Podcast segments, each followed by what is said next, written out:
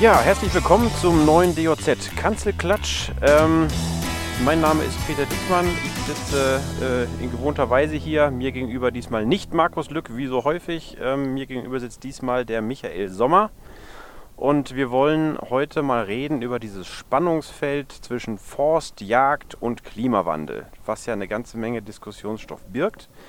Und äh, dafür haben wir uns den Experten hier reingeholt, den Michael Sommer, ähm, der ja, sich nicht nur um forstliche Angelegenheiten kümmert, sondern auch um jachtliche und dabei auch ein ganz begeisterter Trophäenjäger ist. Und ich hoffe, dass er uns gleich mal sagen wird, ähm, dass das eben kein Widerspruch ist und äh, eine ordentliche Forstwirtschaft und eine ordentliche Trophäenjacht auch durchaus miteinander einhergehen kann. Ja, Michael, herzlich willkommen bei uns im DOZ Kanzelklatsch. Für dich eine Premiere. Ähm, vielleicht fängst du gerade mal an, dich selber vorzustellen, dass wir mal ein bisschen was erfahren über deine Vita, ähm, wie du zu diesem Berufsfeld gekommen bist und äh, was dich jagdlich am meisten motiviert. Ja, danke, dass ich heute bei euch sein darf. Ähm, Michael Sommer, ich bin 47 Jahre alt, äh, freiberuflich tätiger Förster, äh, sitze im Sauerland ähm, in der südlichsten Spitze in der Gemeinde Wenn, im Kreis Olpe. Wir bewirtschaften mit meiner Firma ähm, mehrere größere und kleinere Privatwaldbesitzungen. Ähm, Bewirtschaftung schließt bei uns auch auf einem Großteil der äh, Beförsterungsfläche das jagdliche Management mit ein, also auch die aktive Jagd auf der Fläche. Ähm, ja, wir bewirtschaften sämtliche Schalenwildarten, ähm, haben einen erheblichen Anteil an Hofwildrevieren dabei, aber eben auch sehr viele ähm, vom Rehwild dominierte Reviere ich selbst bin hochpassionierter Rehwildjäger, auch Hundeführer nebenbei, ähm, bin der Jagd verschrieben ähm, seit vielen, vielen Jahren und ähm, durch meine Erfahrungen im Ausland, ähm, vor allen Dingen in England, habe ich äh, gerade zum Rehwild eine hohe Affinität aufgebaut. Mhm. Die Erfahrung im Ausland, das bezieht sich jetzt aber nur aufs Jagdliche oder auch aufs Forstliche? Das bezieht sich auch aufs Forstliche. Ähm, wir haben die Beratung auf zwei englischen Gütern, wo wir eben sowohl jagdlich unterstützend eingreifen, aber das Ganze eben auch versuchen, mit der Forstwirtschaft unter einen Hut zu bringen. Hm. Und ist das nicht ein Spannungsfeld? Das ist ja heutzutage in aller Munde, sage ich mal, die forstlichen Interessen, jetzt gerade im Rahmen von Klimawandel äh, und die jagdlichen Interessen. Ähm, man sagt ja oft so schön, der Mittelweg ist der beste. Ähm, wie siehst du denn das? Ja, natürlich. Also ähm, der Mittelweg ist vielleicht das Beste, aber ich glaube eben, dass wir ähm, nicht einem Zeitgeist unterworfen sind, sondern eben ganz klar aktuellen Zwängen unterworfen sind, ähm, denen sich die Waldbesitzer stellen müssen. Ähm, und diese ähm, Zwänge werden von den Grundeigentümern weitergegeben äh, an die Handwerker, äh, an die Jäger und Jägerinnen auf der Fläche, ähm, die sich dann eben ihrer Verantwortung auch stellen müssen und äh, für eine ordnungsgemäße Bejagung Sorge zu tragen haben. Das ist so mein Standpunkt. Ich glaube eben, dass die Jagd äh, ein ernsthaftes Handwerk ist. Ähm, und da kann man sehr viel richtig machen, aber auch einiges falsch machen. Ähm, und ähm, dass jetzt diese Diskussionen in der Gesellschaft auch hochkommen, äh, die dann eben weitergetragen werden oder durchgereicht werden in Jäger- oder in Forstkreise, ähm, zeigt eigentlich, welche Brisanz da so ein bisschen auch über Jahre sich aufgebaut hat. Hm. Also ich finde das sehr schade, weil es wird am Ende des Tages auf dem Rücken von Forstwirtschaft und Jagd ausgetragen und das wird der Sache einfach nicht gerecht. Hm. Was sagst du denn zu diesem, ähm, ja, zu diesem alten Satz, dass die Forstwirtschaft früher ja auch funktioniert hat und äh, die Wildbestände da auch eigentlich noch gut waren und äh, nicht so stark reduziert werden musste, wie, wie es heute oft gefordert wird? Ja, ähm, es hat natürlich viel damit zu tun, wie sich die Forstwirtschaft in den letzten Jahrzehnten verändert hat. Ja, wir reden immer wieder von Dauerwaldstadien. Wir gehen weg davon, dass wir über Kahlschlagswirtschaft gearbeitet haben. Kahlschlagswirtschaft konnte ganz andere Wildbestände vertragen, weil wir immer, immer wieder diese Freiflächensituation hatten, ähm, aber eben auch dann eine ganz andere Altersklassenstruktur hatten in den Wäldern. Ähm, jetzt wollen wir den Dauerwald möglichst zwei verschiedene Waldstadien auf ganzer Fläche haben. Ähm, und das Ganze wird jetzt äh, nochmal potenziert äh, durch das, was jetzt gerade an neuartigen Waldschäden über uns hereinbricht, was von uns auch keiner vorhersehen konnte, auch die Jägerschaft nicht vorhersehen konnte, übrigens auch die Wildbestände nicht, nicht, nicht ahnen konnten, äh, dass wir drei Jahre hintereinander jetzt diese Kalamitäten, diese Trockenheiten und Borkenkäferbefall mhm. auf großer Fläche erleben. Äh, vielleicht kurz mal zur Erklärung, weil du eben sagtest, der Unterschied. Damals waren es eher diese Kahlschlagswirtschaft, hast mhm. du es genannt. Das heißt also, dass Monokulturen mehr oder weniger angebaut genau. wurden bis zum Erntealter, dann runter und dann neu aufgestockt. Und ja. jetzt dieser Dauerwald, den du äh, ähm, angesprochen hast, das heißt, dass im Prinzip äh, einzeln Stämme entnommen genau. werden in, in, in, Zukunft im Erntealter und aber immer noch genug da ist. Ja. Ähm, so also ist die Idealvorstellung. Also die Idealvorstellung in Anführungszeichen wäre der, der klassische Plenterwald, dass man also wirklich auf der ganzen Fläche des Waldbesitzes reingeht und dann halt die jeweiligen Stämme, die man entnehmen muss oder mhm. entnehmen möchte, dass man die eben rausholt und dann eben dadurch Lichtschächte schafft und Licht, das Licht am Boden bedeutet eben, dass die nächste Waldgeneration heranwachsen kann und dann gleichzeitig eben wegkommt von nur einer Baumart oder zwei Baumarten, damit wir eben stabilere, hoffentlich stabilere Mischwälder hinkriegen mhm. auf größerer Fläche, weil das ist das, was jetzt gerade uns ins Buch geschrieben wird. Mhm. Und so ein, so ein, gesunder Mischwald ist ähm, nicht so empfindlich gegenüber Trockenheit wie jetzt eine Monokultur? Das, das ist sicherlich der Fall, ähm, dass wir dort ähm, einfach eine Risikostreuung machen. Hm. Also ich glaube, die Risikostreuung ist, ist die, äh, die, richtige Umschreibung und auch die Wahl der Waffen ähm, in der jetzigen Situation, weil wenn ich eben auf eine Baumart gesetzt habe und für diese Baumart ändern sich die Rahmenbedingungen gravierend, dann fällt eben diese Baumart auch mehr oder minder ganz aus, so wie wir es jetzt ja hier erleben. Ähm, und ähm, in Mischwäldern habe ich eine Risikostreuung, dass ich dann immer noch sagen kann, vielleicht geht es einer zweiten Baumart damit gut. Das, hm. was wir jetzt aktuell erleben, mit drei Jahren Trockenheit hintereinander ist eben für den gesamten deutschen Wald eine mittlere Katastrophe. Mhm. Das, ob das nun die Kiefer ist, die im Osten kahl gefressen wird oder eben abstirbt aufgrund von Trockenheit, ob das die in Ostwestfalen die Buche ist, ähm, die massiv leidet, ob es im Spessart die Eiche ist, die so schlecht aussieht wie lang, schon lange nicht mehr, oder eben im Sauerland die Fichte, die auf großer Fläche durch den Borkenkäfer ausfällt. Im Moment haben wir halt eine Dauerstresssituation im Wald. Mhm. Im deutschen Wald geht schlecht und dann müssen wir uns ähm, der Verantwortung stellen, wie können wir vielleicht das in Zukunft anders oder besser machen. Wie können wir es denn? Ich glaube, dass wir ähm, kleinstandörtliche arbeiten werden, also nicht mehr mit der Gießkanne sagen können, wir machen jetzt riesen Aufforstungsflächen aus einem Guss.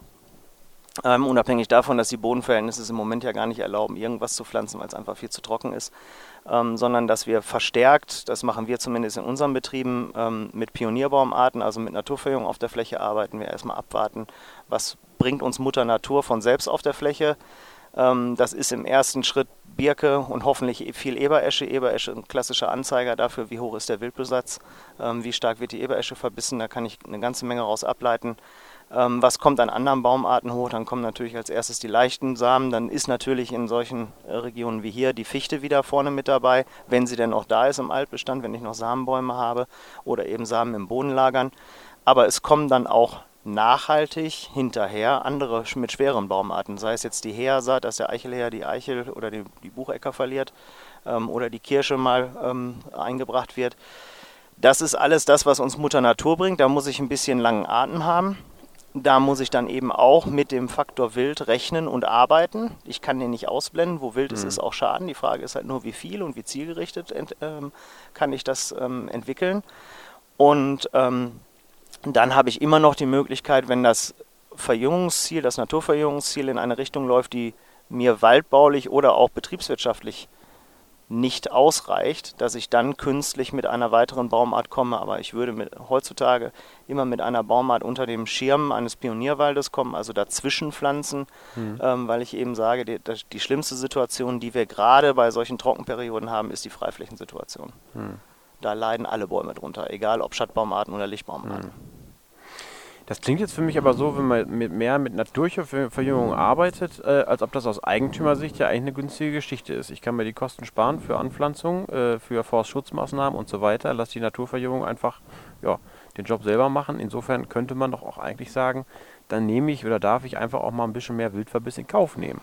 Oder ist das so provokativ gedacht? Ähm, nee, provokativ ist das nicht gedacht. Ähm, es ist halt etwas einseitig gedacht, weil ich halt eben meine, ähm, ich kriege in meiner Naturverjüngung ja nur das hoch, was, das, was der Wildbestand zulässt. Ja, und gerade in den Rehwildrevieren mit, mit dem Reh als Naschkatze, als Konzentratselektierer, ähm, ich sage immer wieder das schöne Beispiel, ich pflanze 1000 Fichten in der Mitte eine Buche, bin ich mir hundertprozentig sicher, dass die Buche das erste Jahr nicht überleben wird. Ich pflanze 1000 Buchen, pflanze in der Mitte eine Fichte, mhm. bin ich mir sicher, dass die eine Fichte rausselektiert wird. Mhm. Ja, das ist halt, das ist das Besondere am Rehwild, an dem stark territorialen Rehwild, dass ich dann in meiner Naturverjüngung nur das sehe, was das Rehwild hochkommen lässt. Mhm. Und ich nehme eben äh, gar nicht wahr, welche Baumarten vorher schon durchs Rehwild rausselektiert werden. Welche verschwinden einfach. Ja, wenn da die berühmte Kirsche äh, sich angesammelt hat, weil die Drossel die verloren hat, den, den Samenkorn, ähm, dann kommt das Reh, wenn die Kirsche, keine Ahnung, was 10, 15 Zentimeter hoch ist und nascht sie weg, dann ist die weg. Die habe ich ja gar nicht gesehen. Die nehme ich mhm. ja überhaupt nicht wahr, weil die mengenmäßig äh, nicht wahrnehmbar ist. Ähm, dann kann ich das Ganze nur sichtbar machen, indem ich mir zum Beispiel mit Weisergattern arbeite. Die müssen aber auch repräsentativ auf der Fläche sein. Das ist eine ganz große Empfehlung für Nordrhein-Westfalen aus meiner Sicht, dass wir wirklich auf großer Fläche Weisergatter anlegen, ähm, die eben uns zeigen, was passiert, wenn ich auf repräsentativer Fläche das Rehwild aussperre oder das Wild aussperre. Das hm. soll jetzt keine Verteuflung des Rehwildes sein, um Gottes Willen. Ganz im Gegenteil. Du weißt, ich mag Rehwild. ähm, auch gerne auf dem Teller.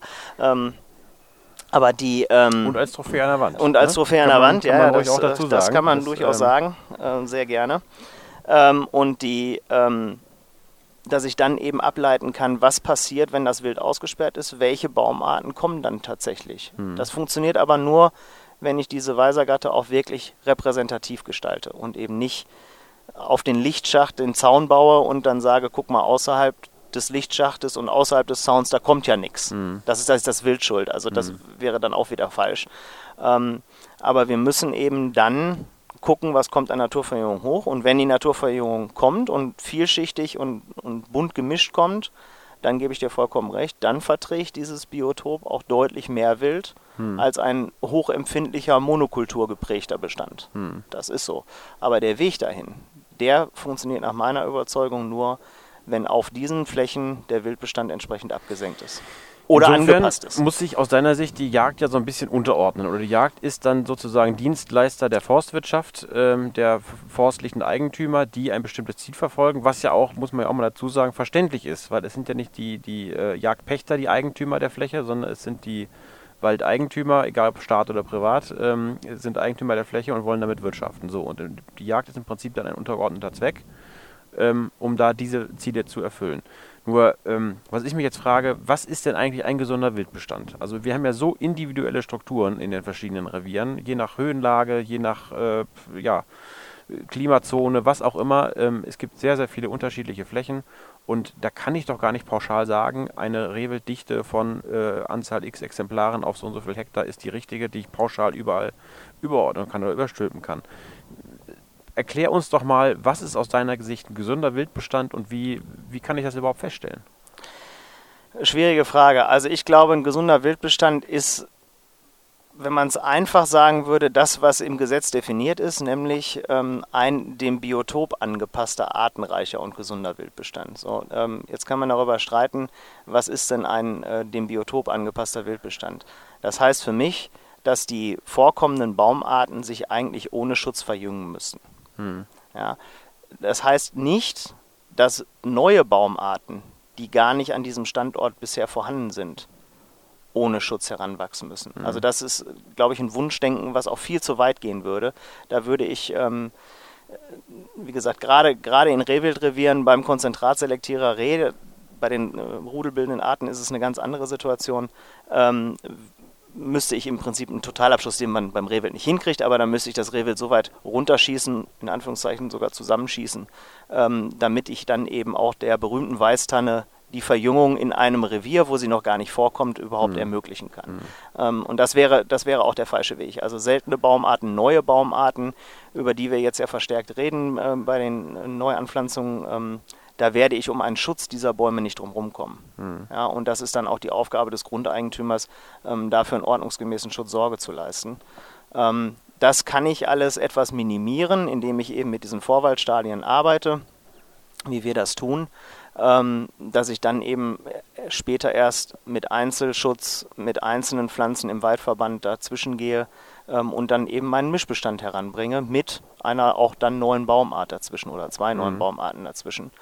Ähm, die Struktur ähm, in Waldrevieren ist dann sicherlich eine ganz andere als in einem Feldrevier oder in einem Revier, welches bunt gemischt ist mit einem hohen Wiesenanteil, wo das Schlupfwild, Rehwild sich an der Kante hervorragend äh, aufgehoben fühlt. Wir haben hier in diesen reinen Waldrevieren eben das große Problem, dass wir Deckung und Esung auf ganzer Fläche haben, dass wir durch Kyrill geprägt riesengroße Kulturflächen haben, die nahezu unmöglich zu bejagen sind, effektiv zu bejagen sind, ähm, wo die Rehe Zufallsbekanntschaften sind. Also man sieht sie, sie sind da, aber wenn ich sie nicht schieße, äh, dann sind sie auch wieder abgetaucht. Ja, wir haben es ja jetzt bei den Pirschgängen hier erlebt, ähm, an mehreren Stellen, wo wir sonst sagen, ja, da kennen wir eigentlich noch einen Bock oder zwei oder was auch immer.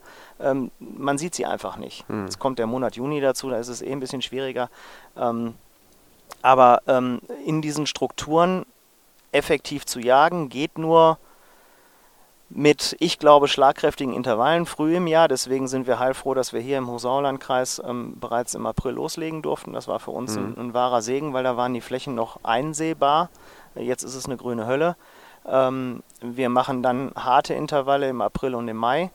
Ähm, und dann gehen wir eigentlich jetzt in eine Jagdruhephase über, das, was auch dem Wild in der Aufzuchtzeit natürlich hervorragend ähm, auch wieder zugutekommt. Mhm. Ich, muss, ich muss jetzt da nicht durch den Wald stapfen, das, mhm. das muss gar nicht sein.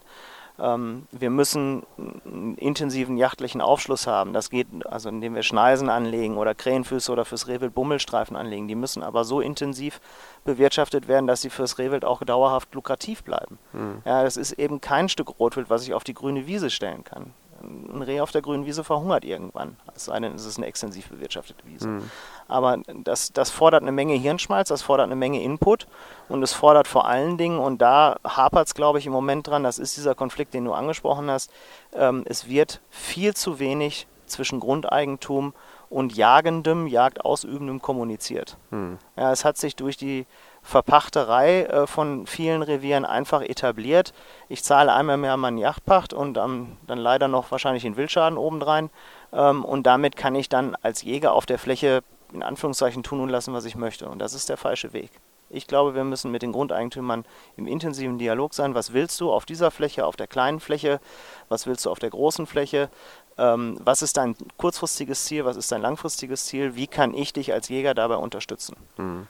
Und da müssen wir hin. Und ich glaube, dann, dann ist diese gesamte Diskussion Wald vor Wild, Wald mit Wild, Wald ohne Wild, Wild vor Wald, Wald vor Wild ähm, am Ende des Tages hinfällig. Natürlich ist dann auch die, die Frage, ähm, müssen wir oder macht es überhaupt Sinn, Yachten noch für teuer Geld zu verpachten? Ich wollte gerade sagen, weil das klingt ja für mich eher so nach einer Infragestellung der, des ganzen Pachtsystems. Ähm, weil wenn du als, als, als Pächter deine 10.000, 15.000 Euro da im Jahr ähm, für zahlst für dein Revier, dann ähm, ist diese Denke ja auch durchaus verständlich, dass du dann da ja. machen kannst, was du möchtest, beziehungsweise das in deinem jachtlichen Freiräumen so gestaltest, wie du es möchtest. Ne? Ja.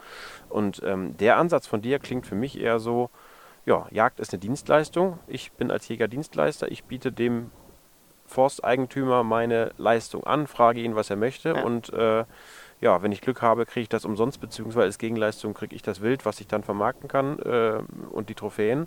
Äh, gegebenenfalls äh, kann ich sogar Geld dafür nehmen. Das stellt ja das ganze System völlig auf den Kopf. Ja. Also ich, äh, äh, leider muss ich sagen, ja, genauso sehe ich das oder vielleicht auch Gott sei Dank. Ähm, äh, wir erleben bei uns in unserem Geschäftsfeld ähm, jagdliche Bewirtschaftung, jagdliches Management, wie man das auch immer nennen will, ähm, eine verstärkte Nachfrage und zwar nicht nur von Eigenjachtbesitzern, sondern jetzt auch erstmals äh, von mehreren Yachtgenossenschaften, die also tatsächlich bereit sind, sich von diesem Pachtmodell zu lösen und auch von dem Gedanken zu lösen, dass sie mit der Jagdpacht eine Geldeinnahme haben. Hm. Ja, also bei uns die klassische Yacht, ähm, wo nur Rehwild, nur auch wieder in Anführungszeichen nur Rehwild und Schwarzwild ist, ähm, die liegen dann irgendwo zwischen 15 und vielleicht 25 Euro auf den Hektar. Ähm, und wenn ich dann einem Waldbesitzer sage, das entspricht ungefähr 20 bis 25 aufgefressenen Pflanzen auf den Hektar, einem Totalausfall von 20 bis 25 Pflanzen auf den Hektar ohne Zinsen, ähm, dann fällt es den meisten Waldbesitzern wie Schuppen aus den Haaren. Dann sagen die nämlich, ja, das ist ja gar nichts. Ja, also weil 20 verbissene Pflanzen finde ich immer auf einen Hektar. Ähm, und zwar zum Ausfall verdammt durch Verbiss. Ähm, und dann kommt das Umdenken in die Köpfe und dann kommt tatsächlich auch der Gedanke, ähm, ja, das ist ja tatsächlich eine Art Dienstleistung. Das ist, hat auch eine Menge mit Arbeit zu tun. Das hat auch noch mehr mit Verantwortung zu tun, weil immerhin arbeite ich ja mit Wildbeständen hm. in einem Biotop. Ja, das heißt, mein Handeln hat einen direkten Einfluss sowohl auf die Tierart, äh, auf die Wildbestände als auch auf das Biotop mittelfristig. Ähm, Und vielleicht ist dann dieses dafür Geld zu bezahlen der falsche Ansatz. Und das ist das, was wir gerade erleben. Also es wird verstärkt äh, von Eigentümerseite, kommt die Frage auf, können wir eine ganzheitliche Bewirtschaftung inklusive Jagd abdecken? Ähm, wie kriegen wir das ganze Wildtier- und Biotopverträglich hin? Und das ist mehr als, ich setze mich heute Abend mal auf den Hochsitz. Mhm. Ich höre dann schon wieder die, die, die Kritiker, die dann irgendwie mit Schädlingsbekämpfung um die Ecke kommen, ja, mit diesem Stichwort, dass man eben nicht mehr selektieren darf äh, nach den, äh, ja, nach den alten Kriterien, was ist jetzt für mich ein abschusswürdiges Stück, was nicht, äh, sondern nein, ich muss jedes Reh schießen, weil wir haben zu viele Rehe. Also erstmal, das muss erstmal jeder selber entscheiden. Ja, und wenn wir uns die Reviere angucken, wo nach alter Väter Sitte, alter Tradition, gehegt, gepflegt und äh, Trophäen orientiert und das ist ja, das ist der große Vorwurf, den man insgesamt der Rehwildbejagung machen muss. Wir orientieren uns viel zu sehr an der, an der männlichen Population, mhm. an den männlichen Stücken. Ja, für mich äh, wäre eine echte Hegeschau in Rehwildrevieren die Schau, wo auch sämtliche Unterkiefer von allen weiblichen Stücken liegen würden, dass man mal eine Transparenz reinkriegt, wie ist denn die Altersklassenverteilung beim weiblichen Abschuss, wenn er denn überhaupt getätigt wird im entsprechenden Umfang. Das wäre mal eine spannende Frage und Diskussion. Ähm, ist für mich wesentlich wichtiger, als ob der Jährling im Bast ähm, nun Anfang Mai, Anfang April oder im August geschossen wurde. Mhm. Spielt für die Population eine geringere Rolle als der weibliche Abschuss. Ähm, und ich glaube, es hat, äh, man, es sollte sich niemand in die Ecke des Schädlingsbekämpfers drängen lassen. Das Wichtigste ist, Jagd soll und muss immer noch Spaß machen. Hm. Also wenn das, wenn es keinen Spaß mehr macht, dann habe ich was falsch gemacht und dann muss ich auch aufhören. Hm. Also ich würde, wenn es mir keinen Spaß mehr machen würde, würde ich die Jagd dran geben. Hm. Ja?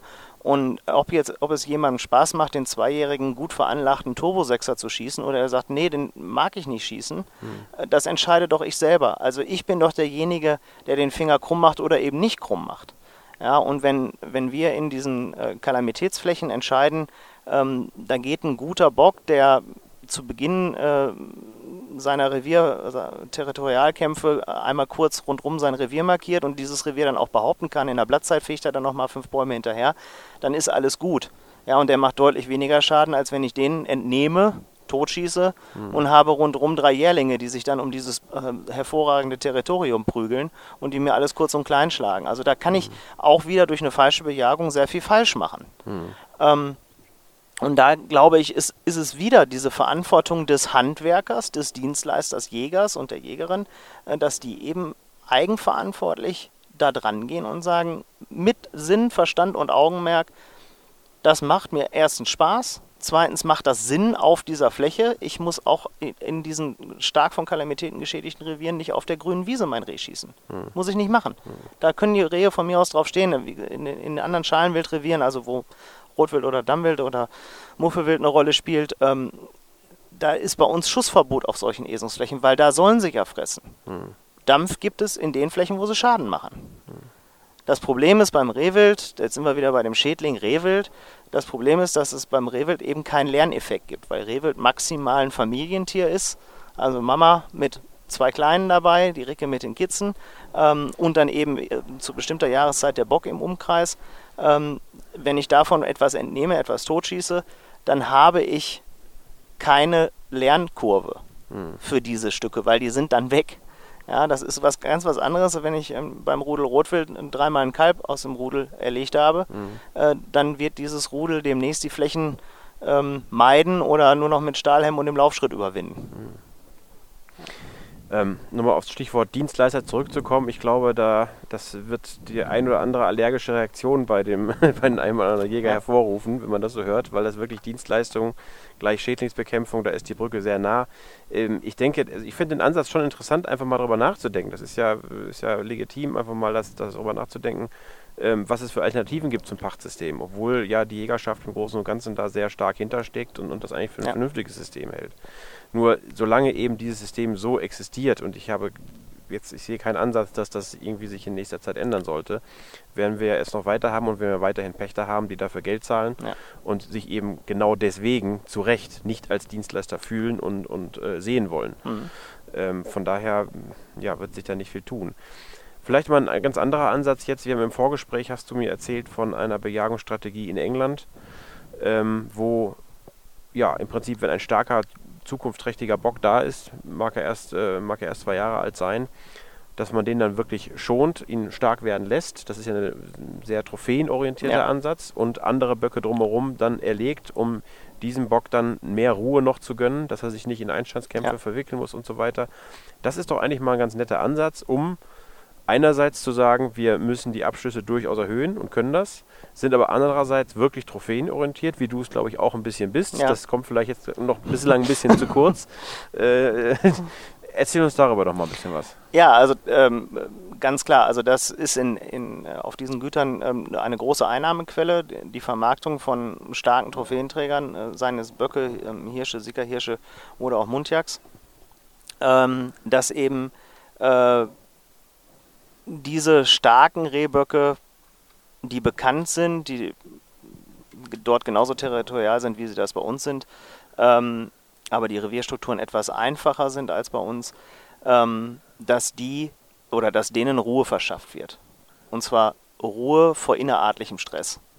Das heißt, es wird um diese starken Zukunftsböcke wirklich rigoros alles erlegt, was der Yachtschein erlaubt innerhalb der Jagdzeiten. Ähm, du hast gestern ein paar Böcke gesehen, da waren einige dabei, wo man sagt, oh Gott, oh Gott, oh Gott, der ist ja erst zwei Jahre und hat jetzt schon, keine Ahnung was, 350 Gramm. Mhm. Wir hatten ja gestern etliche, die in dieser Liga gespielt haben. Ähm, äh, ja, die sind gefallen, weil daneben einer stand, der schon an den 400 oder sogar 500 Gramm kratzte. Und dann wurde eben gesagt, bevor der sich dabei verausgabt, diese Böcke durch mhm. die Gegend zu scheuchen, dann nehmen wir die lieber weg. Äh, und das gleiche wird beim weiblichen Wild gemacht. Und in England ähm, geht die weibliche Jagdzeit bis kurz vor der Setzzeit. Ja? Mhm. Also ähm, das ist, ist ein, äh, einfach ein anderer Zugang. Ähm, auch das passiert genauso mit Spaß und Passion, wie das bei uns innerhalb der Jagdzeit hoffentlich passiert. Mhm. Ja, es ist halt eben ein anderer Zugang und ich glaube, dass das durchaus auf viele Reviere übertragbar bei uns wäre. Ja, ich glaube, dass unser insgesamt natürlich unser, unser Rehwildbesatz in den Waldrevieren hemmungslos unterschätzt wird. Mhm. Ähm, ich glaube, dass zum ersten Mal jetzt zum Beispiel dank Wärmebildgeräten ansatzweise ein Eindruck entsteht, dass man ein bisschen mehr sieht oder wahrnimmt, was ist an Rehwild überhaupt in den Revieren unterwegs. Ähm, und ich glaube, dass wir noch lange nicht da sind, selbst bei einem zahlenmäßig deutlich erhöhten Abschuss, dass wir diese Vakuumwirkung oder sowas kriegen. Also ich kann mhm. das für keins unserer Reviere sagen, wo wir auch wirklich punktuell in, in den Kalamitätsflächen wirklich scharf jagen, ähm, dass wir da jetzt auf einmal nur noch ähm, junge Böcke schießen, sondern wir haben weiterhin einen hohen Anteil auch von alten Böcken dabei. Ähm, wir haben genauso immer noch die schwachen Böcke dabei. Ähm, wir erreichen so im Schnitt in den Revieren nach drei Jahren bei den Jährlingen eine deutliche Gewichtszunahme. Also im Schnitt von deutlich über einem Kilo, wo sie dann zulegen. Ja, das kommt aber bei der Trophäe dann noch nicht an. Hm. Ja, Trophäe, ähm, da nochmal ein Stichwort zu der Sache von eben, ähm, das vielleicht auch nochmal ins Gedächtnis zu rufen. Trophäenqualität hat ja auch immer sehr viel mit Wilddichte zu tun, ja. ähm, weil die Wilddichte wirkt sich natürlich aus darauf, ähm, was steht dem einzelnen Individuum an, an guter Äsung zur Verfügung. Ja. Und je geringer die Wilddichte ist, desto mehr gute Äsung habe ich ohne Einstandskämpfe und so weiter und so fort. Ne? Deswegen, das ist ja nicht so, das gilt nicht nur fürs Rehwild, was so territorial lebt äh, und in, in, kleinen oder Verbänden oder ganz einzeln. Das trifft ja auch aufs Rotwild zu. Ja. Da haben wir genau die gleiche Entwicklung. Ein überhöhter Rotwildbestand führt nicht gerade zur Steigerung der Trophäenqualität. Im Gegenteil, ich kriege stärker Trophäen, wenn der Bestand geringer ist. Ja. Ne? Das sollte man sich vielleicht immer noch mal vor Augen führen. Ja, Thema Wilddichte ist sowieso interessant. Du hast ja gerade gesagt, jetzt sehen wir erstmal, wie viel wir hier überhaupt an, an, an Wild haben, äh, an Rehwild. Ähm, ich glaube, das ist auch mal ganz, ganz wichtig, nochmal zu, zu, zu, zu sagen, dass wir in Deutschland einfach sehr, sehr gute Wildbestände haben. Ja. Ne? Ähm, ich meine, die, die Zahlen sprechen ja auch Bände. Wir schießen in Deutschland über 1,1 Millionen Rehe jedes Jahr. Das ist ja schon ein Pfund auf die Fläche gesehen. Und ja. wenn man das dann mal vergleicht mit wirklichen Wildnissen, Wildnisflächen in Kanada, Wildnisflächen in, äh, in, in, in, Russland, das sind einfach ganz, ganz andere Wilddichten. Ne? Ja. Und es kann einem als Jäger durchaus passieren, dass man in Kanada auf der Suche nach einem Elch ist, zwei Wochen da ähm, rumstapft, äh, auch zu Pferd und kein einziges Tier sieht. Ne? Und ähm, wir sind es einfach in Deutschland gewohnt, dass wir, ich will nicht sagen in Zoos hier äh, leben, aber ähm, das ist ja auch das, was der deutsche Jäger eben auch gerne hat, dass er eben rausgeht, um da Erholung zu finden in der Natur und was sieht. Ja. Nicht, dass er sich zehnmal ansetzen muss, um dann äh, mit Krampf ein Stück Wild zu sehen. Und ähm, das ist ja auch sein gutes Recht, oder, oder ist das nicht so? Natürlich ist das sein gutes Recht. Trotzdem glaube ich, dass wir weit weg davon sind, zu wissen, wie groß sind so Territorien, gerade beim Rehwild. Also, da gibt es ganz große Unterschiede. Ein Hochwaldrevier hat natürlich ein viel größeres Territorium, einen größeren Einzugsbereich oder Wanderungsbereich äh, einer Rehfamilie oder eines, eines Bocks, ähm, als es hier bei uns in diesen Kyrillflächen der Fall ist. Mhm. Hier das Rehwild steht auf, ich behaupte, die sterben äh, eines natürlichen Todes in einem Radius von 50 bis 100 Metern, wo sie gesetzt wurden oder wo sie ihr Territorium besetzt haben. Aber die sind sehr kleinräumige Biotope, weil die eben so stark und reichhaltig strukturiert sind. Die finden Deckung und Esung auf gleicher Fläche, die finden reichhaltige Esung auf, auf der Fläche, ähm, zusammensetzend aus, aus Gehölzen und Kräutern. Da ist alles da. Ähm, und also da den, den, zu, zu wissen, wie hoch ist mein Wildbestand. Ich glaube, das ist eine ganz hohe Kunst. Und ich glaube, der ein, es gibt mehrere Weiser. Der eine äh, Weiser ist der Gesundheitszustand des Rehs. Da ist der Trophäenzustand oder die Qualität der Trophäe dann vielleicht nachgeordnet oder im zweiten Schritt erst sichtbar. Ähm, aber der Gesundheitszustand, wie sind die vom Körperbau her, ähm, da kann man schon eine ganze Menge raus ableiten, wenn man diese krepeligen Schmalrehe, wir haben hier jetzt Schmalrehe geschossen von 8 Kilo dieses Jahr, ähm, da weiß ich, da ist einfach noch reichlich, hm. reichlich zu tun. Hm. Da ist noch viel Arbeit vor uns. Ähm, das ist in anderen Revieren mit anderen Strukturen ganz anders. Und ich bin in der Hohen Tatra zur Yacht gewesen. Ähm, da läuft man tagelang rum, ohne ein einziges Reh zu sehen. Ja, in Buchen-Urwäldern. Hm. Ja, also äh, da sind wir schon im gelobten Land und daran können wir eben auch an, an unseren Rehwild, auch Streckenzahlen, können wir eben erkennen, dass das Reh in der Kulturlandschaft Deutschland einfach hervorragend zurechtkommt. Hm. Ja, und da sitzen wir, ich will nicht sagen auf einem hohen Ross, aber da sitzen wir an einem gedeckten Tisch als deutsche Jäger. Hm. Was auch schön ist die, die Zukunftszeichen sind ja eigentlich sowohl für die Forstwirtschaft als auch für die Jäger nicht schlecht. Wenn wir jetzt mal von diesem Klimawandel ja. absehen, der ist schon so ein Negativkriterium, aber in den letzten Jahren geht alles hin zu dieser Mischwaldstruktur, die ja für die Forstwirtschaft im Prinzip besser ist, für den Wald sowieso ja. äh, und, und aber auch fürs Wild. Ja. Ne? Weil er einfach mehr Wildbestand zulässt und ähm, im Prinzip sind wir jetzt an so einem Punkt, äh, wo du sagst, wir müssen im Prinzip die Abschüsse nochmal deutlich erhöhen. Äh, also natürlich äh, individuell auf das Revier bezogen, ja, logisch. Punktuell, flächenmäßig ähm, bezogen. Aber letzten Endes, unterm Strich, auf lange Sicht gesehen, können wir dadurch einen höheren Wildbestand eigentlich akzeptieren, ja. weil wir einen besseren, besseren, eine bessere Waldstruktur haben. Die Biotopkapazität von, von reicher strukturierten Mischbeständen ist logischerweise viel höher als der, hm. der monotone, ähm, möglichst einschichtige Hochwald. Hm. Ja, und da müssen wir hin und ich glaube, dass da mit den Jägern auch äh, am Ende des Tages dann ähm, ja, dass denen das entgegenkommt. Die Jagd wird natürlich auch deutlich spannender. Mhm. Ja. Das wird gerade beim Rehwild ist das einfach eine deutlich spannendere Jagd und ich, das kann man auch durchaus als Herausforderung sehen. Mhm. In solchen Flächen zu jagen ist sicherlich was anderes als äh, den roten Bock auf der grünen Wiese zu erlegen. Mhm. Ja. Das ist eigentlich schon ein sehr positives Fazit, was schon fast als Schlussfazit dienen könnte. Ähm, was mir allerdings jetzt wirklich noch zu kurz gekommen ist, ist die Diskussion über, über die Trockenheit, über, über den Klimawandel. Ja.